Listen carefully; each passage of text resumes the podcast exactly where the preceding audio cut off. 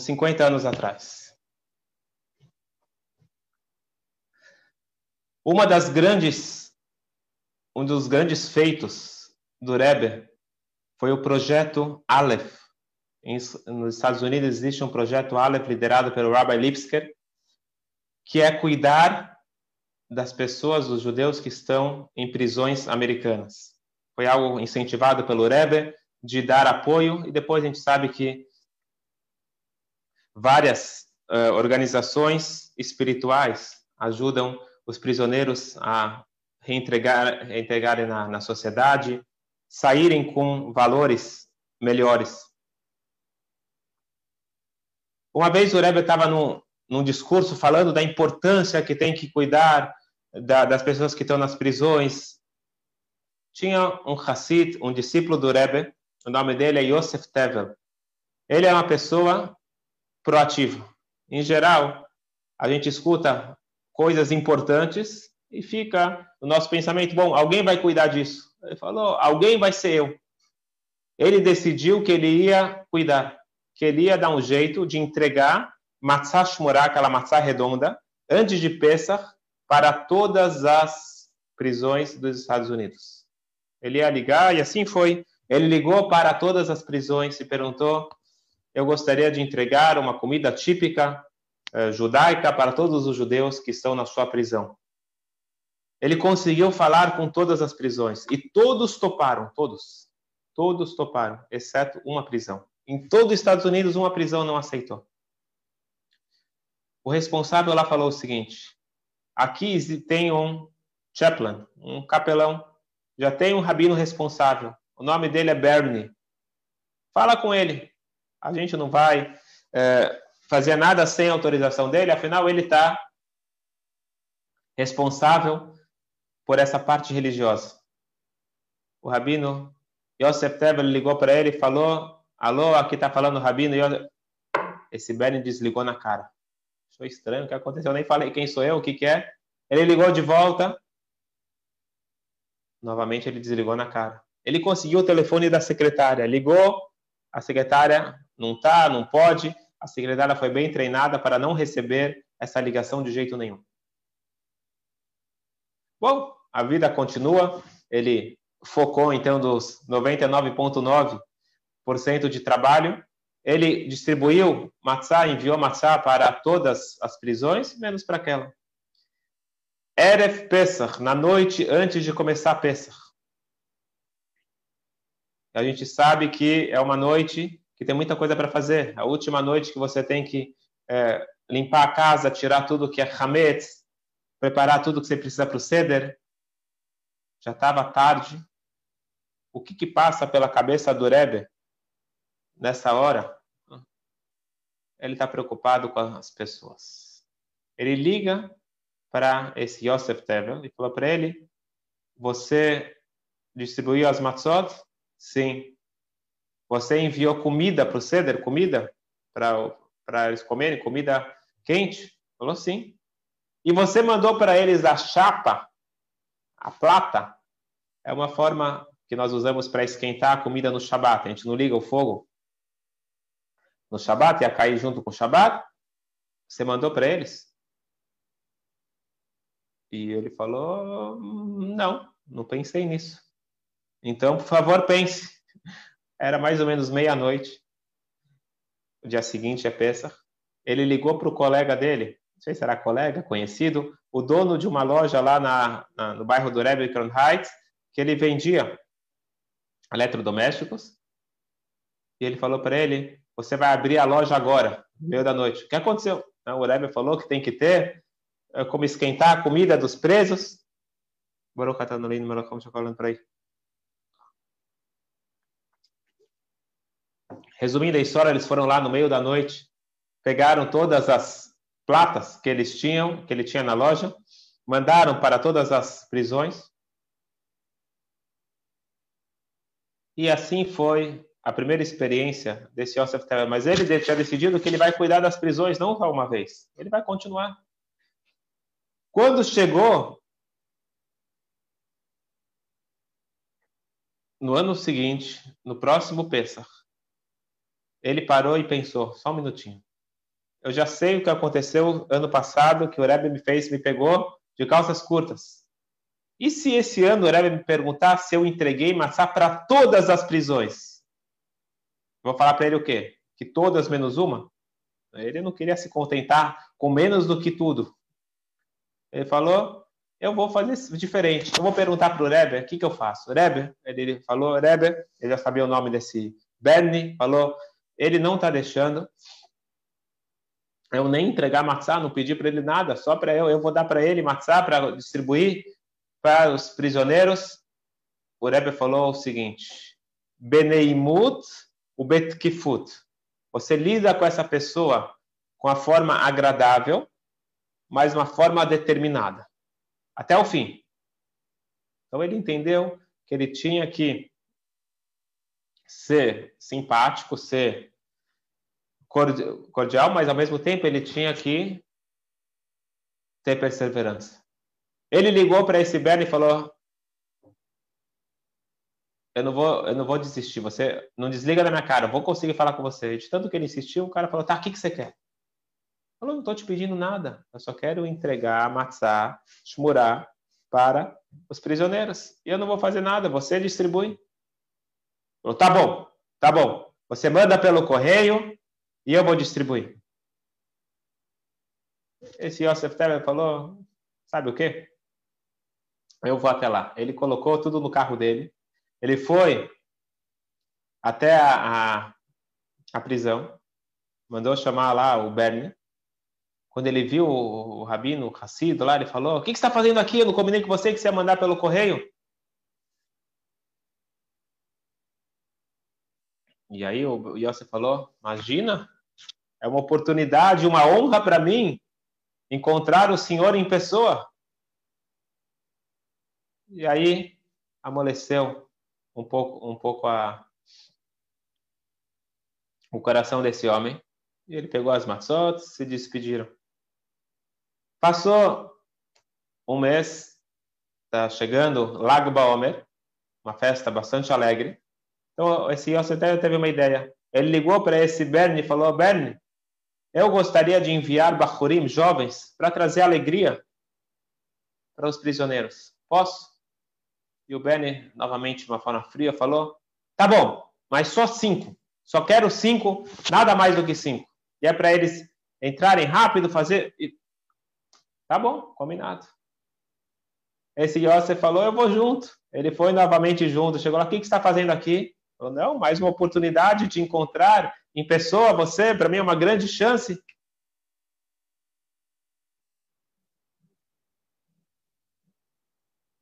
Então esse Benny falou, ok, vem, entra na minha sala e fica esperando aí os jovens uh, fazerem a ronda.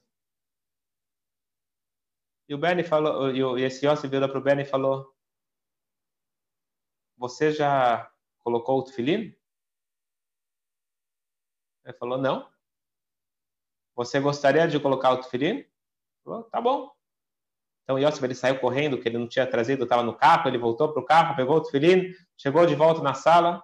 Esse Bernie começou a rir da cara dele, já era um senhor, começou a rir da cara dele. Você tá maluco? Acha que eu vou colocar tefilim? Esquece, estava brincando com você. Você levou a sério?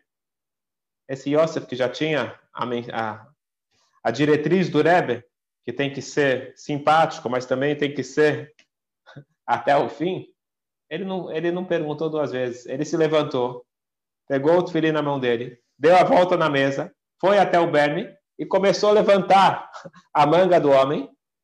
E ele não, e ele não abriu a boca. O Bernie ficou quieto. Ele levantou, colocou o tefilim no braço. Ele falou: repete comigo, Baruch. E aí esse Bernie ficou nervoso, falou: você vai me ensinar a fazer abrahá? Tá, desculpa e ele fez a brachá com toda a intenção, começou a colocar o tefilim, e de repente ele começou a chorar, o Bernie começou a chorar, começou a tremer, e ele tremia tanto, ele já tinha idade, e o Yosef ficou preocupado com a, com a saúde dele, chamou ajuda, o pessoal trouxe água, tentou acalmar ele, mas nada, ele ficou chorando, tremendo 20 minutos. Até que finalmente ele respira fundo, coloca o tefilim, fala o Shema Israel com toda a intenção. E aí ele retira o tefilim. O Yosef ficou só observando, ele pegou de volta o tefilim. Ele falou, desculpa, Bernie, senhor Mr. Bernie, poderia perguntar o que, que aconteceu aqui? Ele falou, eu posso te explicar o que aconteceu até o tefilim. Até o eu vou te explicar o que aconteceu. E ele contou uma história triste. Ele estava num campo de concentração, onde ele viu os pais dele, o pai a mãe e um tio, sendo amarrados e puxados pelos nazistas, maltratados, e depois os nazistas pegaram uma espada e mataram os três. Naquele momento, disse o Bernie, quando eu vi isso, eu prometi para mim mesmo que eu vou me vingar de Deus. Se Deus fez isso comigo, eu vou me vingar dele. Deus nos livre. Mas foi isso que ele falou. E por isso que eu me preparei. Ele foi para uma, uma escola que forma rabinos reformistas e ele se tornou um rabbi. E aí ele foi trabalhar nessa prisão, e ele falou, e eu fiz questão de provocar Deus. Eu justamente vim aqui para essa posição onde eu tenho influência, onde eu posso incentivar as pessoas a fazerem as coisas contra Deus. Isso eu fiz a minha vida toda. Na hora que eu coloquei o tefilim, alguma coisa mudou dentro de mim. Eu não sei te explicar o que, que é. E resumindo a história, depois tinha o Bernie antes do Tufilin e o Bernie depois do Tufilin. Essa é apenas uma história das milhares de histórias da influência do Rebbe na nossa geração.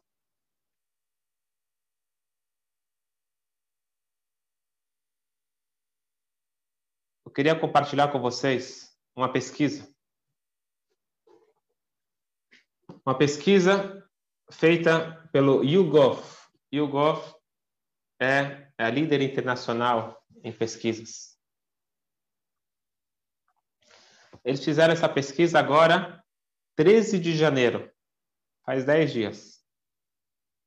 E a pesquisa é a seguinte: Você acredita que os Estados Unidos estão indo na direção errada ou na direção certa?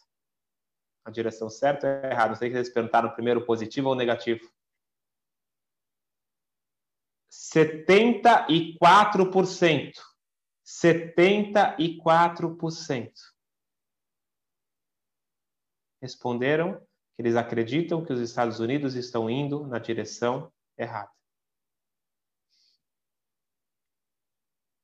Na verdade, você não precisa de nenhuma pesquisa. Eu posso responder isso também. Não que eu sou melhor do que ninguém, mas tantas aulas e conversando com tantas pessoas. E você lendo os jornais, você vê que as pessoas estão frustradas, com medo, com raiva. E eu quero dedicar então a noite de hoje para todos nós que estamos preocupados com o futuro. Quem está preocupado com o futuro que continue nos escutando. Quem não está preocupado, então está liberado. Eu, gostaria de dedicar a aula de hoje para a elevação da alma de Shalom Mordechai Ben Moshe, foi meu tio de abençoada memória, que teve o Yortzeit, agora dia 2 de Shvat. Depois, mais adiante, nós vamos abrir para todo mundo ter brachot e ter a chance de nós, cada um, abençoar um outro e pedir do bom Deus muitas brachot. Eu faço lemar para Chaim Benester e vamos dar a oportunidade para todo mundo colocar os seus nomes mais adiante. Mas voltando então para quem está preocupado com o futuro. Na verdade, se você lê o jornal ou qualquer rede social, você lê notícias, a pressão já sobe. Só tem má notícia. Sempre foi assim, mas agora está de uma forma onde você sente as pessoas preocupadas. É um sentimento de o que, que vai ser? É como se fosse que você está, que nós somos jogados no meio do oceano com um caiaque e o remo está quebrado. O que, que nós vamos fazer?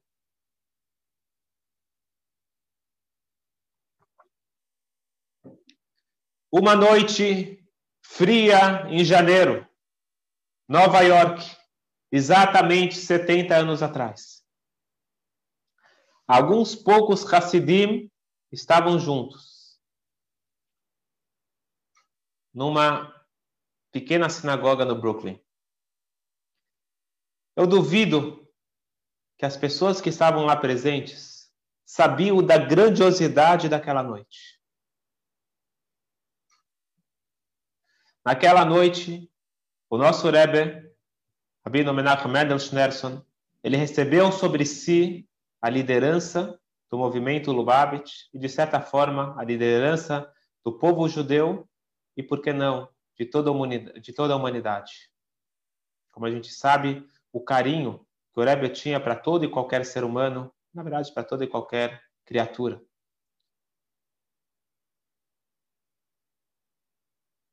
Foi uma noite muito antecipada. Havia um ano que o Rebbe anterior, o sogro do Rebbe, tinha falecido, o Rebbe Rabbi Yosef e todos queriam muito que o Rebbe, o genro, se tornasse o Rebbe, mas ele estava um ano negando e falando que não era para ele essa missão. Exatamente um ano depois, no Yorkshire, no dia do falecimento do seu sogro, ele recebeu sobre si o manto da liderança pronunciando o que é chamado mamar, o discurso racídico, que isso caracteriza um Rebbe. E esse discurso é the mission statement, é a missão da nossa geração, a missão de cada um de nós. 70 anos depois, nós podemos começar a apreciar a grande revolução que o Rebbe ele fez para todo mundo, para o mundo judaico para o mundo não judaico. Um exemplo, hoje que pobres têm dinheiro, têm comida nos Estados Unidos, é graças a uma iniciativa do Rebel, Food Stamps, e várias outras coisas que estão por trás de vários projetos mundiais que poucos sabem que era o Rebel que estava por trás. E sem falar da obra grandiosa do Rebbe de ter enviado seus mensageiros para todos os cantos do mundo, para reviver o judaísmo, para trazer inspiração, para construir a educação e transformar a nossa visão, nos dando um óculos positivo para a vida. O Rebbe foi pioneiro de várias ideias e conceitos que hoje são básicos. Hoje se fala muito sobre positividade, sobre cuidar as palavras que nós usamos, os pensamentos. Isso, quando o Rebbe falou, ninguém ainda falava o papel importante da mulher antes de qualquer é, movimento feminista, o Rebbe está falando a importância da mulher. A importância do, do indivíduo, como cada um de nós pode fazer e deve fazer a diferença. Como que o Rebbe criou essa revolução no mundo todo? Eu queria compartilhar com vocês algumas das ideias daquela noite histórica 10 de Shvat, 5.751. 1951. Janeiro de 1951. Quando que o Rebbe ele assume a liderança. E naquela noite, o Rebbe falou o seguinte: O mundo é bom, as pessoas são boas. Quando você lê o jornal e você está desesperado com as notícias, quando você acha que as pessoas estão indo para o mau caminho, o mundo está seguindo um beco sem saída. Isso é fake news, diz o Rebbe, isso é fake news. Você está lendo o jornal errado, você está lendo com os óculos errados. Você tem que enxergar o mundo de outra forma. E ele abriu essa noite, esse mamar falando, Deus ele chama esse mundo de Gani, o meu jardim. meu pomar. Sabe como que Deus chama o mundo? De um lugar maravilhoso. Sabe como que é agradável você ir para um pomar, para um jardim lindo? Você fica tranquilo, você fica mais relaxado só de estar perto da natureza. Deus ele nos chama esse mundo do caos, um mundo perdido, ele chama esse mundo o meu jardim. Para isso, nós precisamos colocar os óculos corretos. E eu gostaria de, hoje à noite, pedir a Deus para que todos nós possamos incorporar um pouco mais essa visão positiva do mundo. Não só que é o meio copo cheio, o meio copo vazio, e focar no meio copo cheio. O copo inteiro é cheio. Tudo faz parte de um grande plano.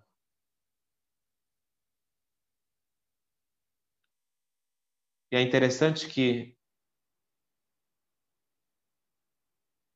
quando o Rebbe assumiu a liderança, ele falou Vocês acham, porque logo que ele falou Mamar ficou claro que ele era o novo Rebbe, vocês acham que eu vou resolver tudo sozinho? De jeito nenhum. A nossa filosofia é que cada um continua com a sua responsabilidade individual. Ninguém vai fazer o papel dos outros. Eu estou aqui para ajudar. Eu não vou negar, raso deixar Deus o livre, eu não vou negar ajuda para ninguém. Mas cada um tem que arregaçar as mangas e fazer a sua parte para fazer esse mundo um mundo melhor. Para transformar essa realidade do pomar divino em algo visível para todos. E essa missão cabe a cada um de nós.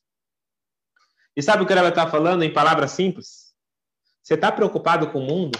Você está falando que o, que o mundo está indo na direção errada? Que o governo está indo na direção errada? Que as coisas estão erradas? Você sabia que isso aqui pode ser mudado? E sabe quem vai mudar isso? Não é o governador, não é o presidente, não são os rabinos e não é o Rebbe. Quem vai mudar isso sou eu, cada um de nós. Você não está achando a pessoa correta? Olhe no espelho. Você está desesperado? Não. Eu posso e eu vou. Eu posso fazer a diferença no mundo. E essa mensagem o Rebbe colocou várias vezes. Hoje em dia se fala muito sobre isso na psicologia. Naquela época ninguém falava sobre isso.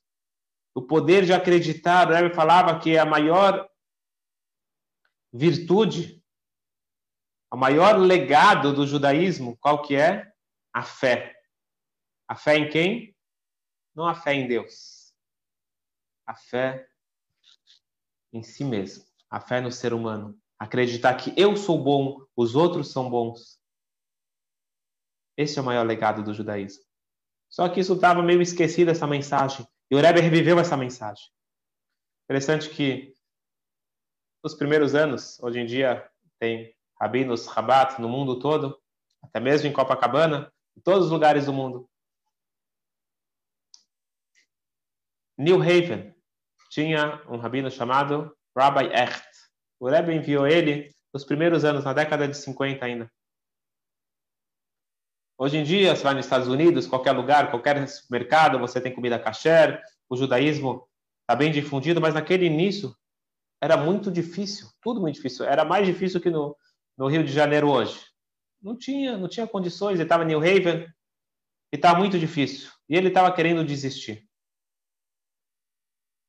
E ele escreve uma carta para o Rebbe e fala: Rebbe, não tem como. Em outras palavras, eu estou me rendendo, eu vou voltar, não tem jeito, não consigo, não é para mim.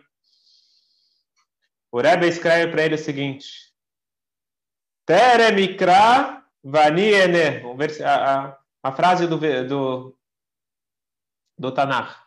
Antes mesmo de você clamar, eu já respondi. Isso é algo que Deus fala. Antes mesmo de você pedir, eu já, eu já tenho a resposta. E o Rebbe usou esse versículo falando o seguinte: Você está falando que está difícil em New Haven? Antes mesmo de você vir com problema, Deus já mandou a solução.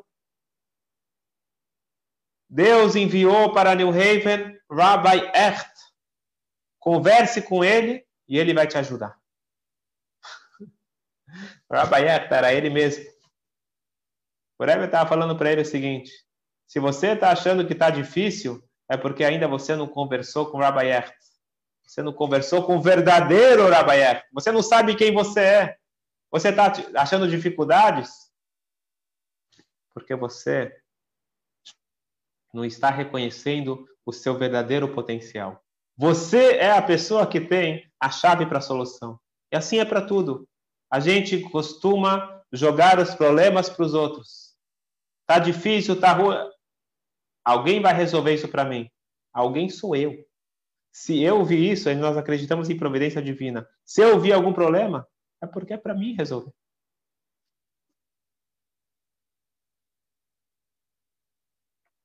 Porém, o Rebbe ele não nega ajuda. Ele não nega ajuda. Tem um grande rabino nos Estados Unidos, em New Jersey. Ele é carioca da gema, Rabbi Harrison. Ele nasceu aqui no, aqui no, no Leblon, se eu não me engano. Tem família ainda aqui. E ele, quando jovem, ele ganhou uma bolsa para estudar, não sei qual curso, mas fazer faculdade nos Estados Unidos. E ele chegou nos Estados Unidos nessa época do final do Rebbe anterior, e depois o Rebbe anterior faleceu, e ele entrou lá na Estivá, bem nessa época que o Rebbe ainda não tinha assumido oficialmente a liderança. E ele resolveu pedir ajuda para o Rebbe, só que o Rebbe, nesse ano, desde o falecimento até ele assumir oficialmente a liderança, ele se negava a responder como um Rebbe. O que quer dizer responder como um Rebbe? O Rebbe, você entra numa audiência particular e o Rebbe ele te dá uma resposta baseado na inspiração divina, profecia. Um Rebbe, ele te recebe para essa audiência particular chamada Yechidut, é uma conexão de essência. O Rebbe se recusava a receber Yechidut, porque falava, eu não sou o Rebbe. Quando as pessoas iam falar, preciso de um abrahá, o Rebbe falava, vai até o túmulo do meu sogro, da mesma forma que nós fazemos hoje. Vai no túmulo do meu sogro e pede brahá. Aliás, quem ainda não escreveu uma carta para o Rebbe, pode, eu já mandei o link, posso mandar o link de volta. Aproveitem, a, a, nós estamos ainda na, na energia do dia 10, 11 de Shvat. Escreve uma carta e perde todas as brachot para si, para sua família e para todo mundo. O Rabayert, então, era um jovem, carioca. Ele estava com dificuldade de se adaptar a Yeshiva não estava conseguindo. Ele falou, eu vou falar com o novo Rebbe.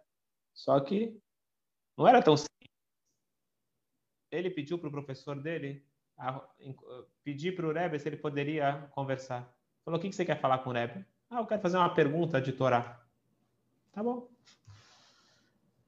O Rebbe falou, ele pode vir.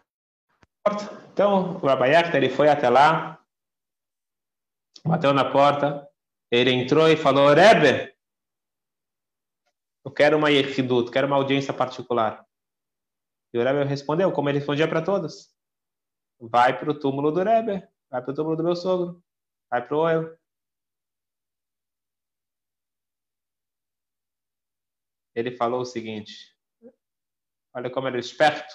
Ele falou, Rebbe, ou Yechidut, ou eu volto para o Rio de Janeiro. E naquela época, no Rio de Janeiro, não tinha é, uma comunidade como hoje, graças a Deus, nós temos. Em outras palavras, ele falou: ou você me aceita, ou você me recebe como Rebbe. Eu preciso de um Rebbe. Ou eu vou ter um Rebbe, ou eu vou abandonar tudo isso. Eu volto para o Rio de Janeiro, eu volto para a praia e acabou.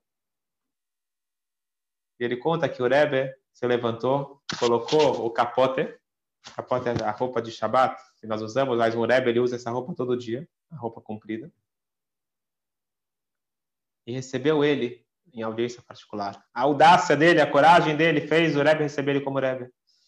E uma das coisas que o Rebbe falou para ele nesse, nesse encontro, ele falou o seguinte: Você tem a foto do Rebbe? O Rebbe sempre, sempre se referia ao seu sogro como Rebbe. Você tem a foto do meu sogro? Naquela época era muito caro ter uma foto. Ele falou: Não. Então o Rebbe tirou, abriu a gaveta, tirou uma foto do sogro, falou para ele: Pega essa foto com você Toda vez que você sentir uma dificuldade, olha para a foto e você vai se sentir melhor. Ele disse que desde então ele não teve mais problemas. Hoje ele é responsável por todas as instituições Rabat de New Jersey. Rabino muito grande, um dos rabinos chefes do movimento Lubavitch. Ele disse que essa foto, essa conexão, essas palavras fizeram a diferença.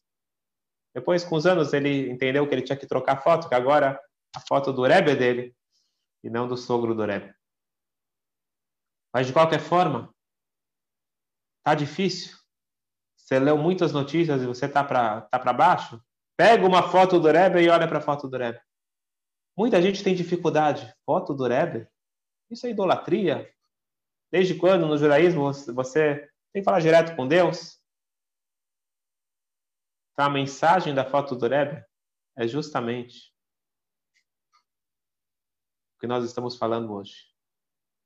Que nem uma vez um rabino que foi colocado na parede por um, por um ator de Hollywood. Falou para ele, tinha um monte de gente lá, ele falou, Rebbe, que negócio, uh, Rabino, que negócio é esse? Foto do Rebbe, vou em qualquer casa de Rabino Rabat, tem foto do Rebbe em todos os cantos, que negócio é esse? Isso daqui não é judaísmo? E o Rabino virou para ele e falou o seguinte, você tem espelho em casa? Lógico. Quantos espelhos você tem? Bom, na minha, na minha sala de jantar tem uma parede inteira de espelho. Depois tem em cada banheiro, em cada quarto, todo lugar tem espelho. E para que, que você precisa de tanto espelho? O que, que você faz de espelho? Como assim? A gente tá, tem que estar tá bem apresentado. Eu passo, vejo se está gravado em algum lugar, se meu cabelo está penteado. Eu tenho que, tenho que aparecer bem. Aparentar bem. Rabino falou para ele: é por isso que nós temos a foto do Rebbe em casa. Falou, não estou entendendo nada. Falou, você olha no espelho e você vê como você está. Por fora, né? Você vê como você está por fora. Você olha para a foto do Rebbe e você lembra quem você pode ser. Escute bem as palavras. Você olha para a foto do Rebbe e você lembra o seu potencial máximo. Eu lembro que eu sou Rabbi Ert, verdadeiro que eu tenho as respostas para os dilemas do Rabbi Ert externo. Eu lembro, ou me conscientizo, que eu posso ser muito melhor. O Rebbe é uma pessoa que utilizou o seu potencial ao máximo e incentivou cada um que ele entrava em contato a revelar o seu potencial máximo. Essa é a mensagem do Rebbe. Essa é a mensagem da data de hoje. Eu sou muito mais. Eu posso muito mais. E eu vou fazer muito mais. Sei que oração. Vamos finalizar. Ah, ainda está cedo. Vamos fazer mais um pouquinho. Vou contar, vou contar uma história. Uma história do Rebbe anterior, do sexto Rebbe. O sexto Rebbe foi o único Rebbe Rabat que visitou Israel. Ele tava, ele foi é, expulso da Rússia por ser aquele que contrariou o comunismo, lutou até o final para o judaísmo se manter vivo. Ele foi preso, foi ameaçado, Deus nos livre. Foi sentenciado para a morte e graças a Deus ele conseguiu sair vivo mas não deixaram mais ele morar na Rússia. Só entre parênteses, um dos grandes problemas que nós temos hoje, estamos vendo isso nos Estados Unidos, no Brasil, em todos os lugares, falta de liderança. E a data de hoje nos traz as saudades da verdadeira liderança.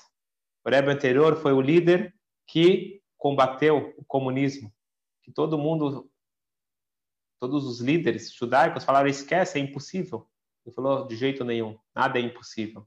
Ele manteve-se firme, criou uma rede grande de discípulos que mantiveram a chama judaica viva de uma forma clandestina em pleno, em pleno comunismo. E por isso hoje você vai para a Rússia, maravilha que tem hoje na Rússia, o, o judaísmo forte que tem, isso é graças a essa abnegação dos alunos do Rebbe anterior, liderados pelo Rebbe anterior. Então, o verdadeiro líder. Depois ele passou pela Segunda Guerra com grandes milagres, escapou, chegou doente nos Estados Unidos, de cadeira de roda, ele chegou doente de tanto que ele sofreu e torturaram ele na prisão. Todo mundo achava que ele ia para os Estados Unidos agora para relaxar. Mas a primeira noite que ele chegou, depois de uma viagem longa de navio, ele já avisou que ele ia abrir a estivá. Todo mundo falou para ele: em outras palavras, está maluco? Estivá, América, aqui, aqui não, não tem nada disso. Aqui é o novo mundo. Falou, vocês não estão entendendo. Tem que colocar os óculos certos. Aqui é um lugar maravilhoso, tem liberdade de expressão.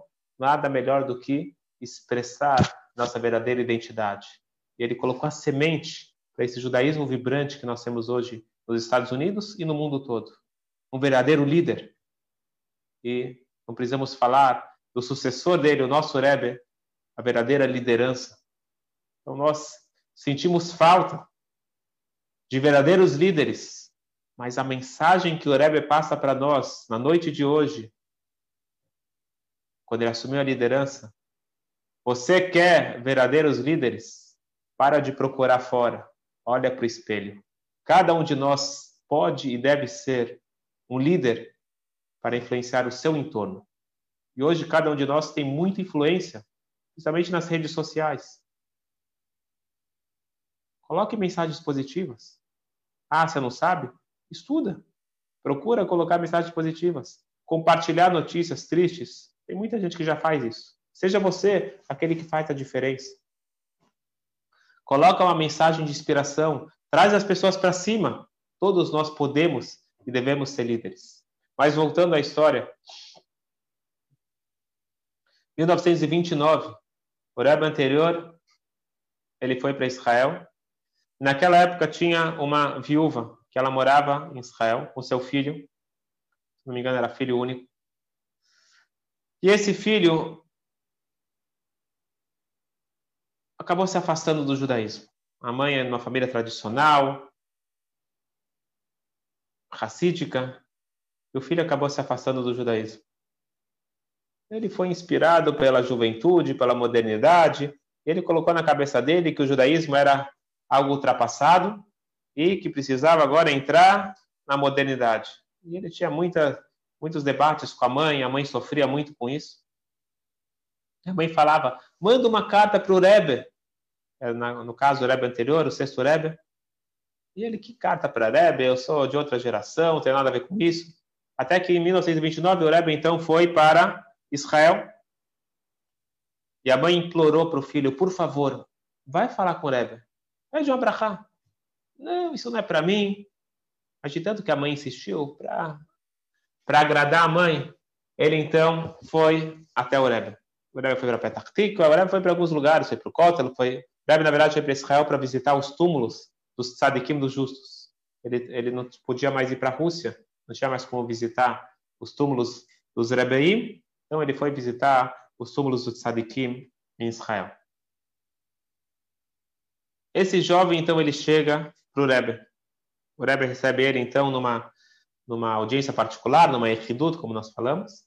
E o Rebbe pergunta para ele, o que, que você faz? Falou, eu estudo na universidade.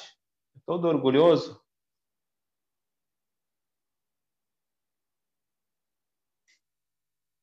E o Rebbe vira para ele e fala o seguinte: e como está indo Torá e Mitzvot?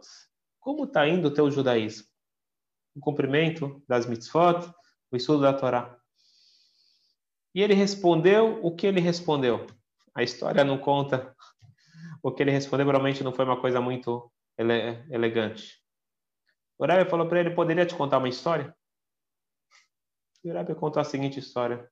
Diz que uma vez o Czar, na Rússia, ele decidiu que ele precisava de um desenho, de uma obra de arte maravilhosa. Colocou na cabeça dele. E ele anunciou em todo o país que ele queria os melhores artistas, ele ia dar para eles um salário durante todo o tempo que eles estariam trabalhando para ele, todos iam receber todas as condições, melhores condições de trabalho e depois o, aquele que fosse escolhido, ele ia ficar milionário. E o Czar achando que ia ter uma fila mas tinha uma cláusula no contrato que fez com que ninguém tivesse coragem. O Czar falou: mas eu vou dar tudo do bom e do melhor, mas se alguém estiver fazendo algo de errado, estiver preguiçoso, relaxar, pena de morte. E todo mundo sabia que com czar não tem brincadeira. Então, preferiram não tomar o risco. Era uma loteria, tinha a chance de você ficar muito rico, mas tinha a chance também de você se dar mal.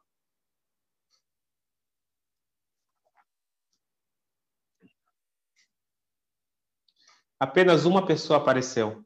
E aparentemente era o melhor artista, mais conceituado de toda a Rússia. Ele recebeu lá uma sala especial dentro do palácio, comida e bebida à vontade, é, pessoas servindo ele, tudo do bom e do melhor. Ele trabalhou meses.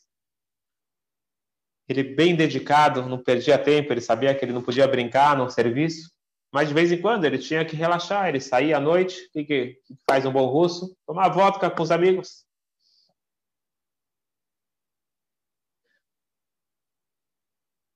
E nesses encontros ele começou a perceber que os amigos estavam meio que olhando ele torto.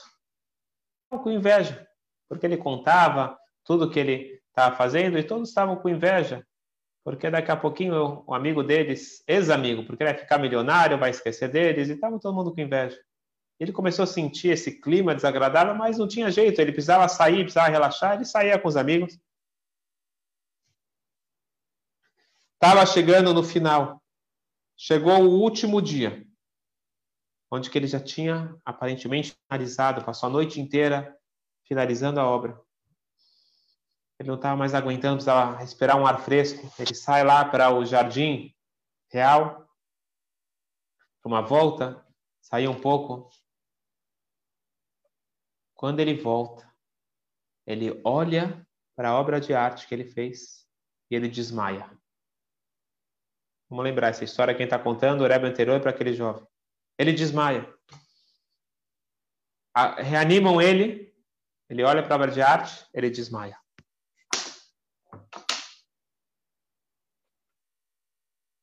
E tudo que eles fazem, nada adianta. Ele não, não, não volta para si. Na hora que ele volta para si, ele olha para a obra de arte, ele desmaia novamente. Alguém chegou e sussurrou uma coisa no ouvido dele. E naquela hora ele levantou feliz, olhou para a obra de arte novamente, voltou, está tranquilo, obrigado para todo mundo.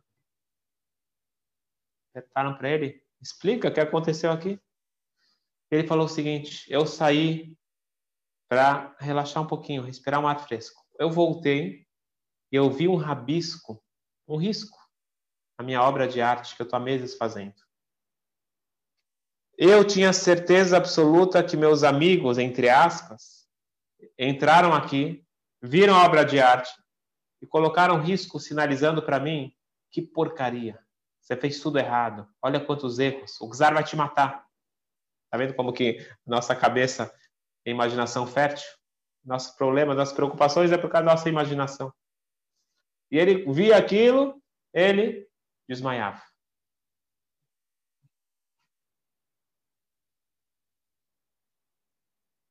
De repente, alguém sussurrou no meu ouvido e falou: Fica, ah, está preocupado com risco? Foi um gato. Um gato acabou entrando aqui nessa sala, pulou em cima da mesa.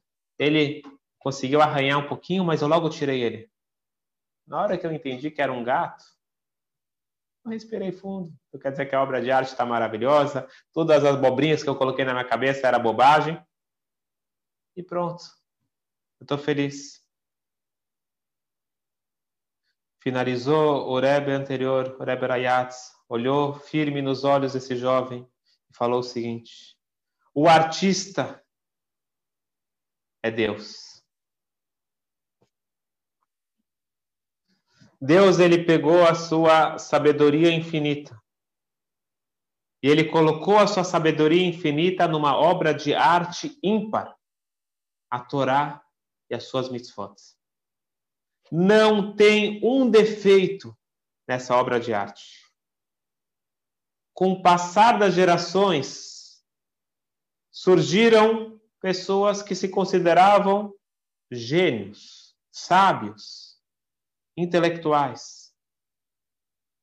E cada vez eles vêm com um novo argumento falando que o desenho está defeituoso. O defeito, ele está o, o desenho, a obra de arte está ultrapassada. Não combina com a modernidade. Mas no final das contas, todos esses intelectuais espertos não passam de um gato. Um gato, um gato fazendo um risco no belo desenho.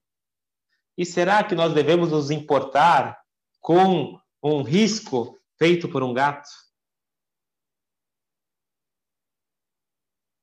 E o Rebbe continuou falando para ele: em cada geração você acha que você é o, o, o cara que descobriu a América. Em cada geração vieram aqueles que achavam que eram mais espertos e queriam desclassificar o judaísmo tradicional. Mas nós sabemos o seguinte: que quem continuou o caminho de ouro para aqueles que continuaram fiéis a Torá e as mitzvot, e de certa forma fiéis a Deus. Meus amigos, é isso que o Rebbe está falando no Mamar. O mundo é um pomar, o mundo é maravilhoso, o mundo é belo. Se eu não estou enxergando isso, o problema não é no mundo, o problema são dos meus óculos. E para isso, é interessante que tudo que a gente está passando agora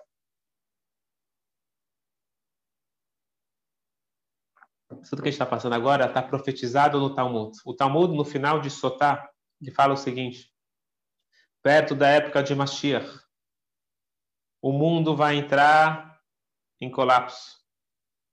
Um desrespeito absurdo dos jovens para os mais velhos. Uma inflação. Falta de liderança. Está escrito que a liderança vai ser Pneiador que Pnei Akelef. Sabe o que quer dizer isso? Que a face da geração vai ser igual à face do cachorro. Os líderes vão ser igual o cachorro. Sabe como que é o cachorro? O cachorro é aquele esperto que sai correndo na frente. E quem olha a cena tem certeza que é o cachorro que é o líder. E o dono, ele é o seguidor. Porque o cachorro está ali na frente e o dono vai seguindo atrás.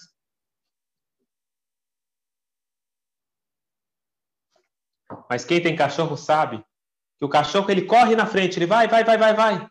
Mas quando chega na esquina, ele olha para trás para ver qual direção o dono vai.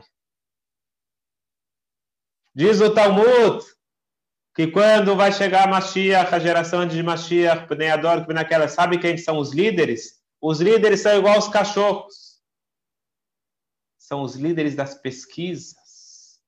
Eles fazem uma pesquisa de base para saber o que o povo quer, para eles tomarem a decisão. Não são líderes verdadeiros. Um líder verdadeiro, ele não faz, não quer saber a opinião pública. Ele vai falar o que é certo. Nós vivemos uma falta de liderança absurda. Porém, o Rebbe nos passou essa liderança. O rabino Jonathan Sag, de abençoada memória, ele falou que ele conheceu inúmeros líderes. Ele era o grande rabino a Grã-Bretanha, se encontrou com a rainha, um rabino respeitado no mundo todo, felizmente faleceu há pouco. Ele disse que ele conheceu e teve perto de inúmeros líderes, judeus e não judeus. Ele falou: todos os líderes tinham seguidores. Antes da época das redes sociais, todos os líderes tinham inúmeros seguidores. O Rebbe de Lubavitch, disse ele, não é um Rebbe que formou seguidores. O Rebbe tem milhares ou milhões de seguidores no mundo todo. O Rebbe não formou seguidores. O Rebbe é um líder que formou outros líderes. Esse bastão da liderança, o Rebbe passou para cada um de nós. Devemos olhar no espelho e se conscientizar. E por isso que se você vê lá no Talmud, quando ele está falando de todas as calamidades que vão acontecer no final da época e, e, muitos perguntam por que, que o Talmud tem que dar essas profecias negativas. O que, que a gente ganha com isso? A gente ganha com isso para saber que se o mundo está ruim, é bom sinal que o Mashiach está chegando. Para não entrar em desespero, para não ler notícias e ficar desesperado. Mas o que está escrito lá no finalzinho? Como que acaba o Talmud?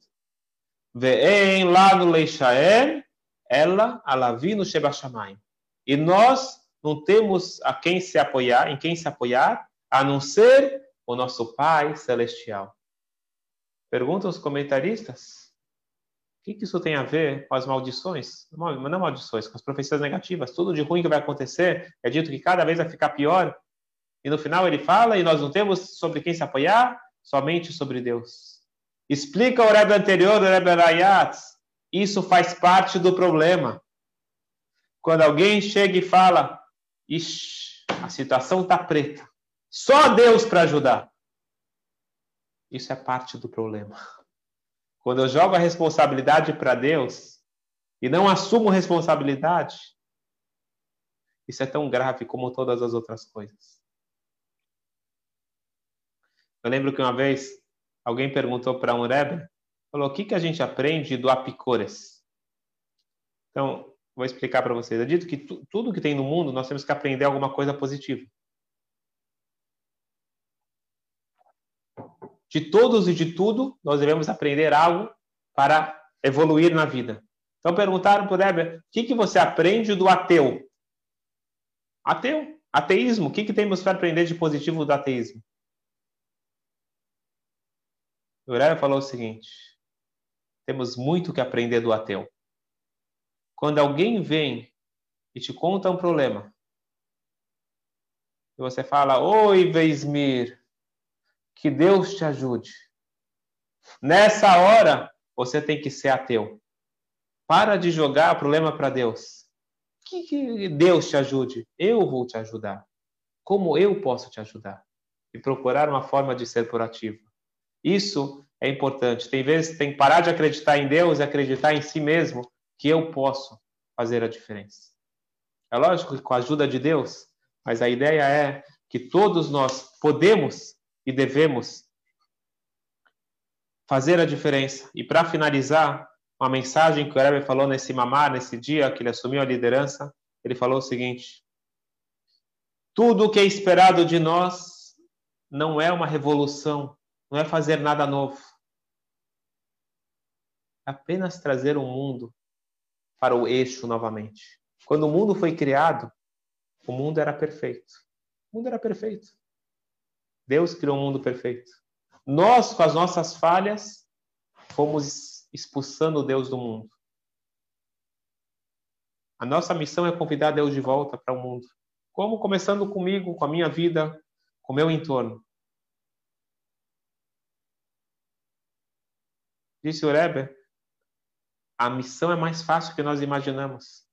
Não é para você agora criar uma nova realidade. É voltar para a realidade original, é dar um reset, fazer o mundo voltar para a sua perfeição, porque no final das contas, o mundo é perfeito. Quando Deus ele criou o mundo, ele olhou e falou: "Kitov". Falou que o mundo não só que ele é bom, ele é muito bom. Deus ele disse o mundo é muito bom. E se o mundo é bom, nós somos bons, Deus é bom, tá tudo bem. Vamos pegar a força dessa noite. Eu queria dar brachot. Quem quiser pode colocar aqui no Zoom, no, ou no, no chat do Zoom, ou no Instagram, ou no Facebook. Eu vou tentar pegar todos os nomes, mencionar os nomes para brachot.